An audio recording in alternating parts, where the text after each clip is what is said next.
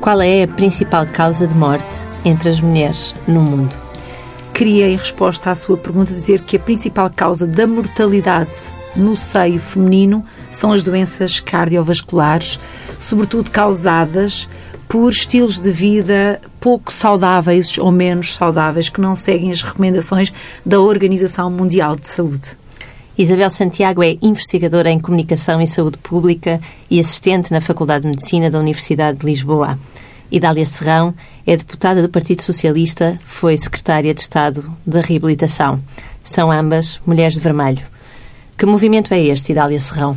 O movimento Mulheres de Vermelho junta vontades, junta capacidade de dar a cara por causas e junta um conjunto de mulheres que, em diferentes áreas, uh, tentam fazer chegar esta mensagem de que é fundamental para não só atenuar estas causas da mortalidade entre as mulheres, mas também para dar maior qualidade de vida às mulheres e à população em geral, é fundamental que tenhamos hábitos de vida saudável e que hum, muitos desses hábitos uh, passam por uma boa alimentação por fazer uma boa gestão, e as mulheres uh, têm fama e têm o proveito de serem boas gestoras, mas por fazer uma boa gestão da alimentação uh, que preparamos, uh, dos ensinamentos que passamos às diferentes gerações, aos nossos filhos e aos nossos netos, no fundo de, de encontrar nesta simplicidade da dieta mediterrânica,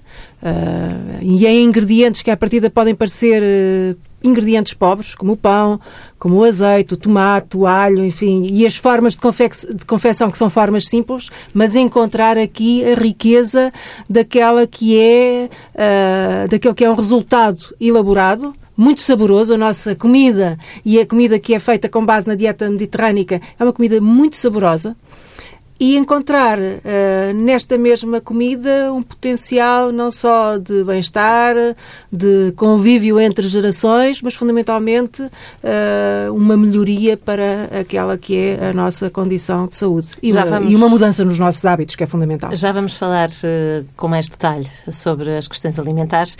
Queria lhe perguntar como é que surge este movimento. Foi fundado em 2006? Foi fundado em 2006. Eu não faço parte da primeira leva deste movimento, mas aderi ainda, penso eu que em 2006, Uh, e com, com, este intuito, efetivamente, de poder uh, dar visibilidade a uma causa, que é uma causa que deve ser de todos nós, não é uma causa apenas de mulheres, é uma causa de todos nós, é da população em geral. Uh, mas, e aproveitando aquela que, que é a capacidade, como dizia há pouco, de dar a cara, de ter alguma notoriedade, pôr essa notoriedade e a vontade também, a capacidade de empreender ao serviço desta causa. Mas os membros são todos mulheres, excepto um? Ah, os membros são todos mulheres. Eu penso que um dos dinamizadores deste movimento no início, penso não, um dos dinamizadores do movimento no início uh, é um homem, é o António Pérez, a quem mando daqui um abraço, uh, e que, uh, no fundo, teve ele próprio a, a capacidade, no início, de, de, de, nos juntar e de ir juntando várias mulheres, de, também materializar uma ideia e uma vontade que, que, foram, foram determinantes. Mas acrescento aqui uma importante informação. Um, que está associado à área da investigação, através da Fundação Portuguesa de Cardiologia, com o professor Carrageta, sim, sim, sim, que foi um elemento-chave que inspirou como motivação deste movimento. Não pode ser só um conjunto de senhoras ou de mulheres vestidas com vestidos de vermelho, não é? Mas é a partir de uma questão relacionada com indicadores e a saúde pública e a investigação que tínhamos o dever, também com mulheres de diferentes setores da sociedade, política, uh, económica, investigação, academia, outros meios, fazer o nosso lado que é a translação, ou seja, levar o conhecimento para a comunidade, para as pessoas. E que indicadores são esses? A Isabel Santiago, como técnica de saúde, e de Comunicação de Saúde é conhecedora dos números. Um, há, uma, há uma razão específica para este movimento ser de mulheres? Porque é a principal causa de mortalidade nas mulheres? A primeira, a primeira.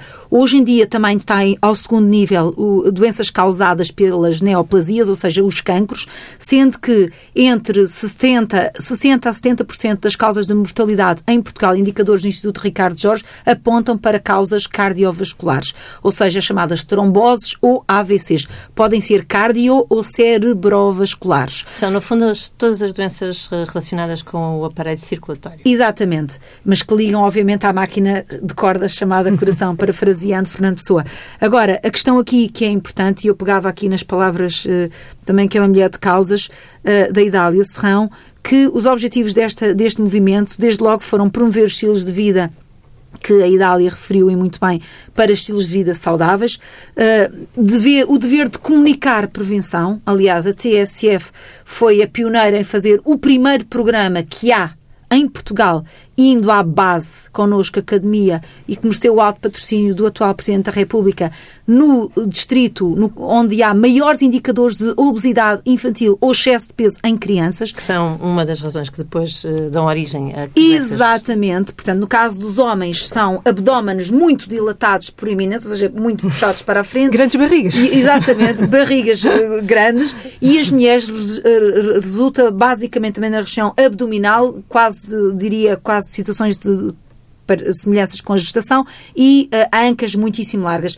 Mas nos homens a região abdominal é flagrante. Mas voltando à questão das mulheres e ao movimento, o vestido no fundo simboliza, uh, vestido obviamente, a beleza da mulher na cor uh, vermelha. Isabel, se me permite, já aqui uma questão que me parece importante e há um dado que eu acho que nós temos que pôr em cima da mesa, e fundamentalmente para quem nos ouve, porque nós falamos em mortalidade uh, das mulheres e sobre as causas da mortalidade, mas há algo que é muito preocupante, que é quando nós temos, uh, enfim, quando alguma de nós ou algum de nós tem um AVC, tem um enfarte e depois fica limitado na sua, na sua vida diária, isto é, fica com uma profunda incapacidade. Portanto, seja, nós não temos que, que estar... além da morte, há as questões da invalidez. E da invalidez. E isso é muito importante. Eu acho que quando nós olhamos, é quando uh, temos que decidir e estamos em presença ou de um prato confeccionado e temos que escolher o que é que eu vou comer hoje. Vou, enfim, faço uma pausa porque estou a trabalhar e vou comer a um sítio qualquer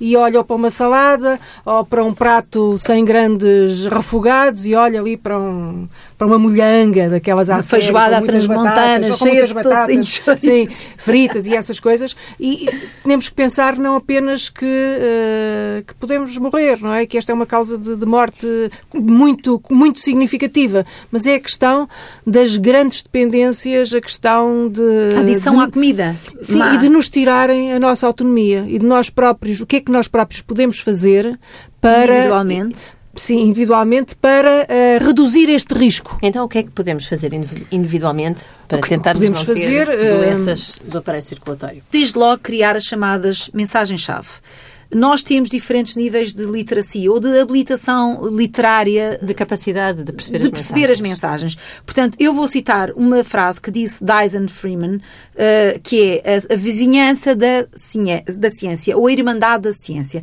Quanto mais simples forem as mensagens, aquilo que eu escrevo ou digo para uma criança que anda na quarta classe ou quarto ano, como agora se diz, deve ser compreendido automaticamente por um professor catedrático, que é o topo do ensino académico. Portanto, nós temos que criar mensagem-chave simples. Como? Existem sete países mediterrâneos, Portugal é deles também membro, que com a senhora embaixadora de Marrocos, que se mantém em Portugal, que é uma mulher de vermelho e que também defende esta, defendeu esta candidatura, submetemos esta candidatura. Agora, o que é que é importante saber? Tavira foi o, o Conselho, o município escolhido para liderar muito por bem, zona... Sido claro, um excelente anfitrião. Exatamente, já vem de Macari e agora Sim. continua com Jorge Botelho. Uhum. Só que existe neste momento um desconhecimento parte do povo português, considerados os níveis de literacia, sobre o que é, que é a dieta mediterrânica. E é esta a questão que eu tenho debatido com o António Pérez, que nós devemos reunir outra vez e levar esta causa à massificação ou à universalização deste tipo de conceitos. Como? Explicando às pessoas. Quando eu era pequenina, era uma coisa muito simples que eu ouvia, e a Dália ouviu, a Carla também ouviu, que dizia assim: de pequenino se torce o pepino. E até há quem diga: se troce o pepino, que é incorretamente dito, mas todos ouvimos. Isto tem evidência científica associado. Chama-se Antonovsky. O professor Antonovsky referiu que quanto mais pequeninos nós recebermos informação, quando chegarmos a velha, como eu já sou, um bocadinho mais crescida. Com 46 anos, Isabel. E eu com 53. mas, mas hoje os mais novos já nos chamam mais crescidos e mais velhos. Portanto, quando chegamos a esta idade, é evidente que já temos algum conhecimento que nos permite adquirido de crianças. Ou seja, antigamente toda a gente comia sopa nas refeições. Desde o que é que, qual é o efeito da sopa? Hortaliças, muitas couves. O que é que isso faz? Refreia o estômago de enchimento de coisas, como a Idália referia, como as batatas fritas, os pães em excesso, o pão branco, não é o pão preto que é o saudável, é o pão branco. O é o pão, que já não é pão. Exatamente, é um pão que é completamente artificial. A baguete tipo francesa, isso não é pão, isso é considerado uma farinha com fermento e vai ao forno, nem e com, sequer ao e forno. com gorduras, não é? E muitas gorduras. E, com e sal, e sal, que é outro problema sério naquilo que é hipertensão uhum. e doenças cardiovasculares. Mensagens muito simples. Desde logo favorecer o peixe três vezes por semana, peixe duas vezes por semana, carne. Em vez de comer carnes encarnadas ou vermelhas, como se diz, de vaca ou de porco, passar a comer carnes de aves. Ou seja, em primeiro lugar frango e depois o peru. E depois basicamente fazer o seguinte, como diz uma fisiatra com quem eu recentemente conversei, uh, uh, que diz o seguinte: Primeiro, em vez de ser o pequeno almoço, deve ser o grande almoço. A é, primeira refeição do dia. Exatamente. Essa deve ser rica, que é onde nós vamos gastar algumas calorias. Que é o que ainda se faz no campo. Exatamente. Que é o mata-bicho em alguns países do campo e em África, de onde eu sou oriunda. Em segundo lugar, esse sim deve ser o primeiro almoço. Primeiro almoço. Que se pode comer sopa reduzindo os hidratos de carbono eventualmente comidos durante a manhã, ou seja, pão, e deixar alguma fruta e, sobretudo, pôr duas peças por dia de frutas. E muitas hortas, tudo o que é muito verde escuro, melhor ainda para a saúde. E no fim, basta uma sopa. Nós vamos dormir, nós não vamos gastar. No fim do dia, Exatamente. E o que é que eu quero aqui dizer que também é muito importante? Mexer as pernas. Não posso dizer outra parte do corpo que e proíbe, menos ortodoxa. Mexer os, cor os corpos, manter-nos esteticamente saudáveis. Correr no rio não é preciso dinheiro para ir aos ginásios temos paisagens fantásticas, devemos aproveitar. Quem não corre, caminha. Quem não caminha, vai ao rio, nada, anda a pé, conversa, ouve música e anda, mexe-se, mexe. É preciso mexer. A isso chamamos estilos de vida saudável. Nós somos o que comemos, o que lemos, mas sobretudo o que fazemos pela nossa vida, como a Idália. E muito bem dizia que é devemos começar individualmente a tomar decisões. Não é quando temos doenças e cujas consequências são causadas por nós, porque não são os medicamentos que nos previnem as doenças, só atenuam as consequências que podem acontecer mais tarde ou mais cedo. Pegando do aqui ponto, um bocadinho. Desculpa. Do ponto de vista alimentar, uh, uh, aquilo que, aliás, aquilo que a Isabel está a dizer, do ponto de vista alimentar, tem repercussões do ponto de vista cultural e dos estilos de vida, porque uh, não é assim tão fácil, se calhar, uma mulher chegar a casa às oito da noite para ainda ir fazer a sopa. Como Nada. é que se pode solucionar este Nada problema? Nada, porque a conciliação... para três dias. A conciliação entre a vida pessoal, familiar e laboral é cada vez mais... é uma realidade cada vez mais difícil de, de, de encontrar e cujo equilíbrio é muito difícil de encontrar. No entanto, é uma questão também da organização e esta nossa boa gestão de que lhe falava há pouco não é em vão porque efetivamente as mulheres são boas gestoras. E eu acho que nós temos que olhar para o espaço da casa e para o espaço da mesa como, como traço de união e como espaço de partilha de todas estas preocupações, de todas estas experiências, de todos estes ensinamentos uh, e espaço de partilha não apenas uh, para que as novas gerações à mesa vão vendo outros ingredientes, como aqueles que nós víamos, como dizia a Isabel de Santiago, quando éramos miúdas, não é? Cada um dentro da diversidade das suas vivências uh, teve, teve, teve esta, esta experiência. Eu, eu sou de Santarém, vivi em Santarém quando era miúda e os nossos estilos de vida eram completamente diferentes. Eu lembro-me que o conduto a parte que se punha no pão. A parte que se punha no pão enfim, também se, punha, também se punha azeitonas no pão. É? Mas uh, o conduto era uma coisa que nós só comíamos ao domingo. Porque durante a semana comíamos a chamada sopa de azeite. E o que era a sopa de azeite? Era sopa de legumes, Uh, com fio de azeite. E, portanto, estes hábitos, hoje nós, e nós hoje já foram temos... Desenraizados. Foram completamente desenraizados. E hoje nós, uh, se calhar, mesmo a minha geração, ou eu, sou capaz de chegar à noite a casa já cansada, e eu já tenho os meus filhos fora de casa, é? uh, mas chego à noite a casa e se calhar já não...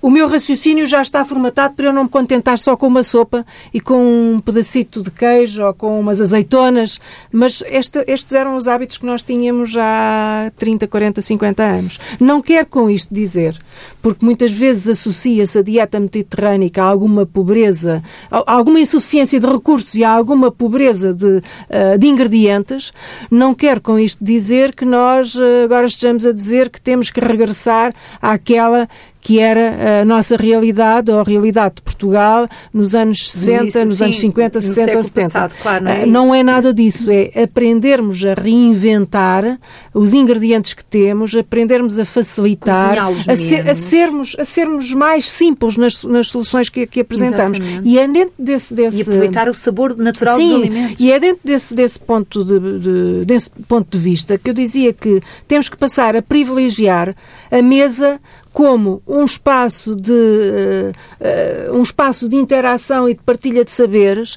um espaço onde nós passamos às, gerações, às novas gerações, porque elas estão naturalmente mais sensibilizadas para, para estas mudanças, não é? Nós andamos aqui a tentar, por exemplo, do ponto de vista da reciclagem, a tentar fazer mudanças uh, rápidas e nós conseguimos fazer na minha geração e eu lembro-me que na geração dos meus filhos, eu tinha papéis colados na porta que cada vez que eu passava lá e deitava uma embalagem no lixo, eu sentia uma culpa imensa porque foram, foram os meus filhos que me obrigaram a ser mais célere no processo de, de separação, de separação de, em casa. E, portanto, as novas gerações têm aqui condições uh, muito, muito interessantes e importantes para nos obrigarem a fazer esta mudança. E por isso é que a mesa é um, um, é um espaço privilegiadíssimo. Eu diria que este traço de união que é a nossa mesa pode ser também uh, uma analogia daquela que é a imagem da dieta mediterrânica, porque no fundo o Mediterrâneo também é este grande traço de união, este mar interior que liga três continentes e que em vez de nos afastar, independentemente da nossa diversidade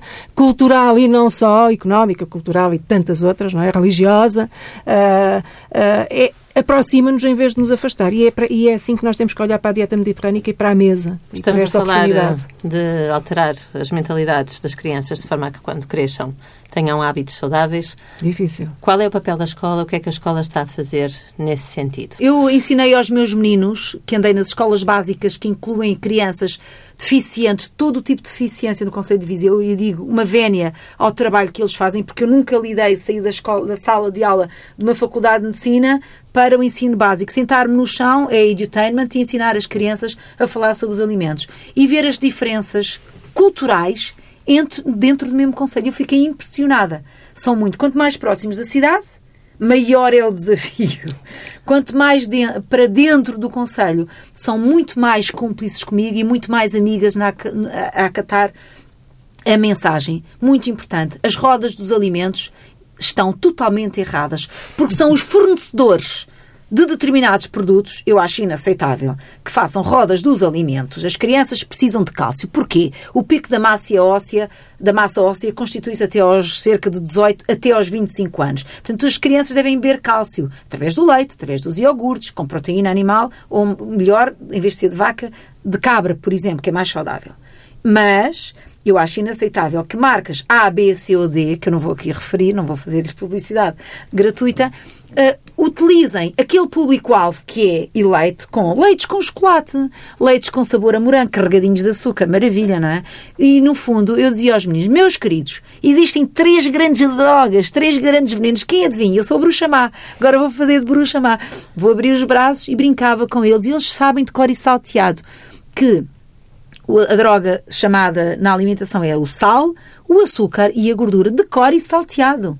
Mais importante, aprendi coisas importantíssimas com a comunidade cigana. Eu, tanto é que os pais me chamaram para ir dar aulas a chamada Escola de eh, Formação, a ZEFA, de Formação de Adultos.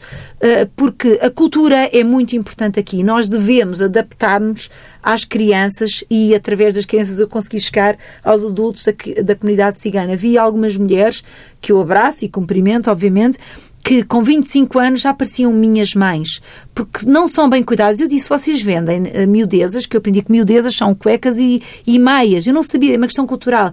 E a chamada lancheira, para mim uma lancheira é um objeto que serve para transportar uh, os lanches ou os almoços, mas não é. É uma espécie de folhado salgado que tem fiambre, chouriço e queijo. É uma bomba calórica que as crianças não devem comer. Portanto, eu expliquei-lhes isto de uma forma muito simples. Disse que era mais importante comer uma compota que a mãe faz ou uma marmelada caseira num pão, beber leite branco e nunca beber leite com chocolate, porque um dia, isto não é só proibir, um dia, eles têm várias festas, fizemos a numeração das festas todas.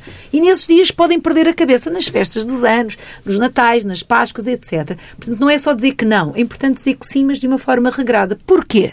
Essa é a importante mensagem. Nós queremos crescer saudáveis, nós não podemos ficar muito gordas, elas depois vão ter um dia bebés, vão ser mães, precisam de que os seus bebés cresçam com saúde nas suas barrigas e, sobretudo, não devem contrair a grande doença que está a atacar as crianças, que é a diabetes tipo 2, que é uma doença causada pelos estilos de vida, chamada crónica, mas causada pelos estilos de vida. No fundo, é isto que nós devemos fazer, contribuir, e as escolas, infelizmente, eh, não têm tempo para cumprir o programa e dedicam pouco tempo. E aí eu critico ferozmente. Mas há mudanças. Sim. Hoje há mudanças. É verdade. Hoje estamos a, a, intervir com as nossas crianças e estamos a fazer prevenção. É sempre pouco, eu acho que. Uh, preciso mais é e mais. Preciso mais, mais porque é muito mais. É muito menos só. oneroso Prevenir. investir em, em, prevenção do que em reparação. Claro. Andarmos sempre a reparar. Seja, seja em que for, seja sob que ponto de vista for. E, portanto, tudo, todo o dinheiro que é que investido em prevenção, é investimento. É um investimento brutal. Mas não, estamos não, a ajudar é, não é simples. A não é simples da fazer, despesa, assim, não é simples basicamente, fazer, fazer entender, fazer entender isso porque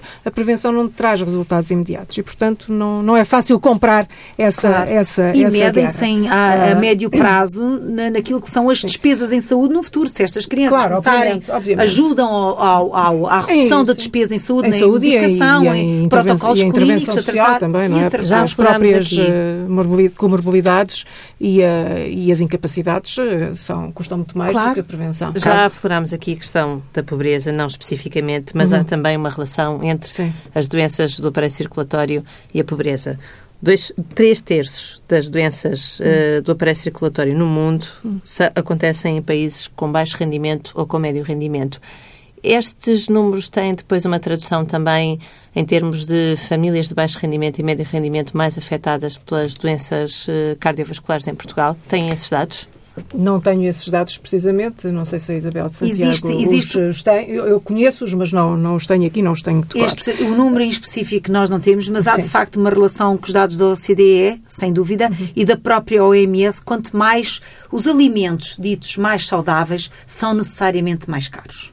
E, portanto, é evidente, dou-lhe um exemplo. Uh, uh, e há algumas câmaras que, e bem, estão a negociar isso com os fornecedores das refeições escolares, porque as famílias não têm dinheiro. Não têm. E consequência de toda a situação que aconteceu até agora, é óbvio que aquela refeição na escola é, digamos, a refeição de ouro para os meninos. Portanto, as escolas têm vindo a investir nos programas de alimentação, e isso é verdade, no sentido de retirar coisas que são necessárias, mas negociando severamente com os fornecedores, no sentido de darem alimentos mais saudáveis e daqueles que duram mais tempo na, na escola. Portanto, é o que as refeições no fundo é o que as empresas querem, alimentos com maior longevidade, prazo de validade, melhor dito, uhum. e que, portanto, são mais transformados. Qual é a diferença entre um ovo cozido, não é, com a casca do ovo, e aqueles ovos todos trabalhados que vêm em líquidos para fazer omeletes? Quer dizer, são necessariamente diferentes. Ou então um pacote de leite uh, que tem um prazo de validade para dois dias, dito de uma marca X, e os outros que são pasteurizados com imensos químicos. Sim, mas há aqui todo um trabalho. Eu, eu entendo, entendo uh, essa, esta questão que nos colocava e dessa relação entre baixos rendimentos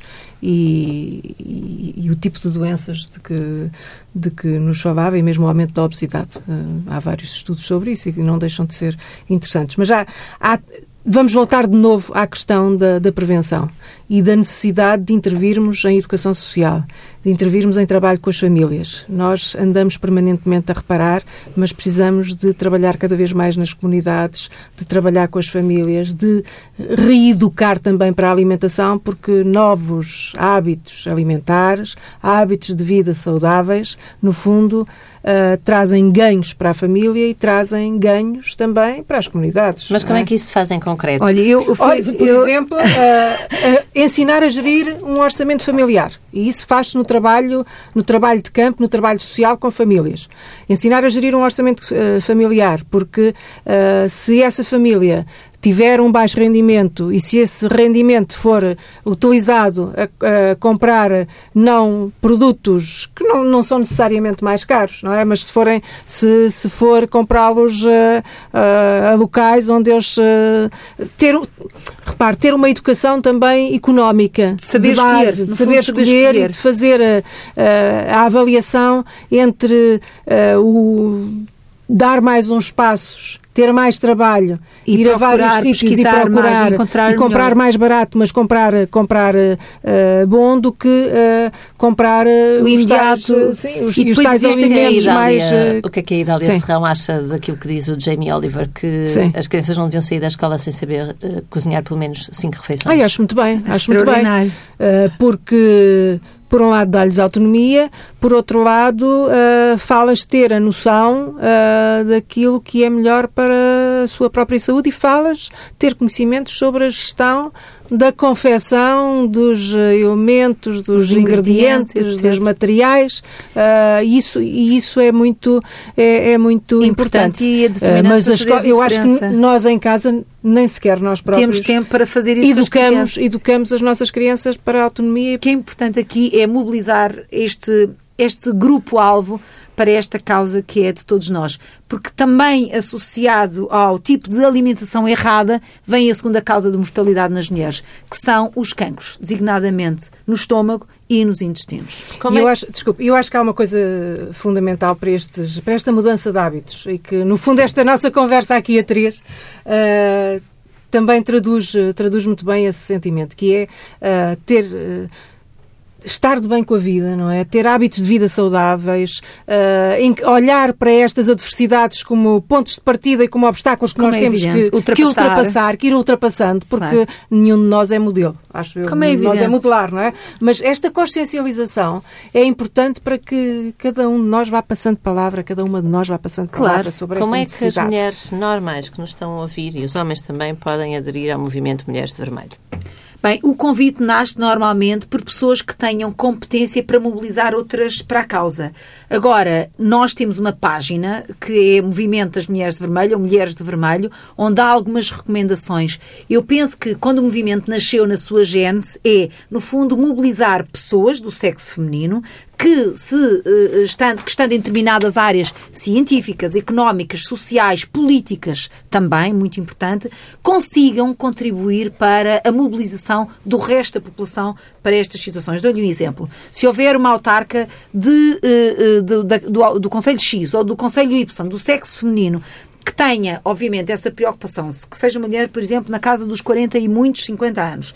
Uma Estava considerada... a ver que não faixa etária que já tem alguma maior experiência de vida e que possa ajudar nesta causa, é óbvio que ela vai tomar, vai apoderar-se do problema como sendo seu toca-lhe diretamente e, e, e atrai sim, outras pessoas sim. e, e mobiliza as pessoas para esta causa. eu e a, e a Isabel de Santiago temos, temos refletido sobre estas matérias e iremos propor que uh, sejam, seja criada a, a, figura das embaixadoras uh, das mulheres de vermelho. Exatamente. E, portanto, se onde espalhar para os territórios, para os distritos, Exatamente. para os conselhos, enfim, no fundo, dentro daquilo que a Isabel estava a dizer, serem pessoas que deem a cara, que puxem para a frente, que possam ser modelares e que possam engrossar este grande e que não movimento. Sejam, e que não sejam ah, só ativas. Exatamente, de facto, impulsionadoras da causa Sim. e que arrastem pessoas. Agreguem, exatamente, E que, Sim. no fundo, não sejam só, uh, uh, digamos, membros de. Sim. Mas que, que não vistam só o seu vestidinho vermelho exatamente. de vez em quando mas para que dizer que participam na, na Exatamente. Queria só fazer-vos mais uma pergunta relacionada com o preconceito que temos que a doença coronária ou as doenças cardiovasculares Cardiovascular. são doenças do do, dos homens. Os não, últimos não, dados não. que temos, de 2015, dizem o contrário. Há mais mulheres a morrer de doenças do aparelho circulatório do que homens. Existe uma relação muito direta uh, que tem a ver também com os estilos de vida. Hoje em dia, as raparigas jovens começam a fumar muito mais cedo, associada a isso com uma bomba atómica chamada contraceptivo pílula e tabaco ou qualquer outro tipo de contraceptivo e tabaco são bombas atómicas para o aparelho circulatório barra coração. Portanto, um, repare, hoje vivemos uma dicotomia ou uma guerra, se quiser, entre a emancipação e aquilo que é o não respeito total por estas causas na defesa do seu eu, da sua autoestima. Repare que a pessoa pode eventualmente experimentar, mas não tem que fumar não é razoável que se respire uh, monóxido de carbono e nicotina em detrimento de oxigênio, não é? Portanto, é irracional, mas não, não é nada. Mas pronto, é mas a pessoa pode, mas pode quem fumou já fumou. É evidente, é evidente. Isso é, é a primeira causa. Hoje há maior consumo, inclusive é de álcool, dados do, do Observatório Sim. Europeu das Drogas e Toxicodependência e também do CICAD, estava, em estava o site em atualização, mas já estão outra vez ativos, o aumento do consumo excessivo, chamado fenómeno do binge drinking, é, é terrível. É beber até cair, é o que isto muito quer dizer. É, é o que quer dizer, sim. que aliás é um dos temas do meu estudo de doutoramento. Portanto, é, é um fenómeno assustador. Tudo isso contribui para que este tipo de problemas agudize a mancha da incidência da doença cardiovascular no género uh, feminino, como colocou a questão, e bem. E depois é toda a decisão. Nós podemos ser independentes. Eu, quando era mais pequenina, era chamada de careta, cortes, que era a expressão que queria dizer porque não me apetecia fumar. Temos pena. E eu corria, era esquelética, trinca espinhas, era o meu petinon na escola. E, portanto, nós temos que ter um ego forte para aguentar estes embates da crueldade chamada juventude, sabe? E, portanto, as duas, uma. Ou nos deixamos arrastar, porque existe um outro problema, o espírito de grupo. Quem não faz é excluído do grupo. E, portanto, eu acho que tem que haver opinion leaders também no grupo que sensibilize a partir das escolas com uma linguagem simples. Isto é o grande alvo. Quando nós falamos com crianças, as chamadas embaixadoras da promoção da saúde, embaixadoras PS, como eu lhe chamo, da promoção da saúde dentro das escolas, que é algo que eu já desenhei, apresentei a determinadas escolas do nosso país, mas que às vezes as coisas não correm à velocidade do meu raciocínio e da minha vontade, mas que devemos insistir, determinar porque não pode haver só dificuldades. Mas há uma questão de reconhecimento da sintomatologia, ou seja, os sintomas das mulheres eh, quando estão a ter um problema de saúde destes uh, são diferentes dos dos homens? Não conheço essa são, representação, não, não, são, o meu senso comum diz-me que não. Não, não. não se percebe esse, esse, essa diferença. Agora, sei é que há indicadores causados pela mortalidade apontados nos relatórios anuais, bianuais, peço desculpa, do Instituto Ricardo Jorge sobre a mortalidade e a mas morbilidade. A, a representação social que nós temos das doenças cardiovasculares nos homens e nas mulheres diz-nos que uh, nos homens a incidência é muito maior, quando não é assim. Não, é? não é verdade, não é verdade. Aliás, nos homens hoje já há mais tipos de cancro, também se fuma e se consome muito álcool, mas aqui uh, uh, nas doenças cardiovasculares aponta-se sempre como a primeira causa da mortalidade no género feminino. E Dália Serrão, como as mulheres são agora as mais afetadas pelas doenças do sistema uhum. circulatório, que consequências têm as famílias, uma vez que são as maiores providenciadoras de cuidados? Pois as famílias passam a ser cuidadoras e por isso é que eu há bocadinho referia que não nos temos que preocupar apenas com a mortalidade, temos é que preocupar-nos se uh, temos... Uh, com futuro e morbilidade, não é? Sim, sim, mas, mas uh, se nós ficarmos, se tivermos um, um percalço qualquer de saúde que nos limite não só as nossas funções motoras como cognitivas, as nossas famílias passam a ser cuidadoras. E nós sabemos que muitas vezes uh, não é uh, fácil, no imediato, encontrar uma resposta, uma resposta social uh, ou, um, ou, um, cuidador Adequado, que, nos, sim, e, que nos, e que nos ajude a resolver esse problema, mas as famílias são as verdadeiras, são as verdadeiras uh, atingidas e as mulheres, porque quando, quando na família há alguém com dependência, seja ele maior, seja menor, são as mulheres que ainda uh, é sobre as mulheres que ainda recai esse ônus, não é? Porque as mulheres no fundo têm que trabalhar e muitas vezes deixam o seu emprego, deixam o seu trabalho porque têm que ficar, têm que se dedicar exclusivamente a ser cuidadoras e quando a família não tem essas condições, uh, as situações, a situação agrava-se, as situações de pobreza agravam-se, as situações de exclusão agravam-se, é muito, é muito e complicado. e portanto, com menos um ordenado nesse sim, seio familiar lado, menos é um ordenado e por outro lado despesas acrescidas porque a, a, dependência também traz um acréscimo de despesas. E portanto nós temos que olhar para a prevenção, e depois prevenção, há o problema de saúde mental hábitos, para o cuidador hábitos, também. hábitos de vida saudáveis porque uh, a dependência é é terrível. Desestrutura por completo uma família uh, e causa, causa grandes danos. Em última análise isso... que eu acrescento, também Sim. há uma, uma questão importante, é assim, todos nós vamos envelhecer e todos nós vamos morrer um dia. O melhor é que consigamos atingir uma determinada maturidade antes da morte com qualidade com de vida. Qualidade de vida porque dependência e, portanto, e medicação sim, permanente não é mesa, morrer Quando nós estamos à mesa e dizemos, uh, enfim, para quem está à nossa volta, supondo que estamos em família ou entre amigos. Não ponhas tanto sal, não comas tantas batatas, olha, não comas tanto chouriço. Não comas pão com não molho. Comas não pão com molho. É e quando nos dizem... Hoje? O que é que vamos, que é que jantar, vamos hoje? jantar, hoje? Olha, hoje por acaso vamos. Vou-lhe dizer o que é que tirei. vou, vou jantar uma sopinha. De quê? Uma sopinha de legumes. Por acaso é uma sopinha com, com agrião. mesmo. Sim, ah, é com okay. agrião. E vamos com cara de maca, sou Não, não, não. Não, por acaso tirei. Tirei para fora antes de ir. E vamos uh, complementar com um requeijãozinho e com um bocadinho de pão. E, é, e, será isso hoje, o meu jantar. Porque muito já bem. estou numa idade muito avançada e já não posso comer muito à noite. Também não é preciso exagerar, ligeiramente. Meia Mas idade. Tem que cuidar. Não, como Temos é óbvio. Estilos de vida saudáveis, promoção da saúde sempre.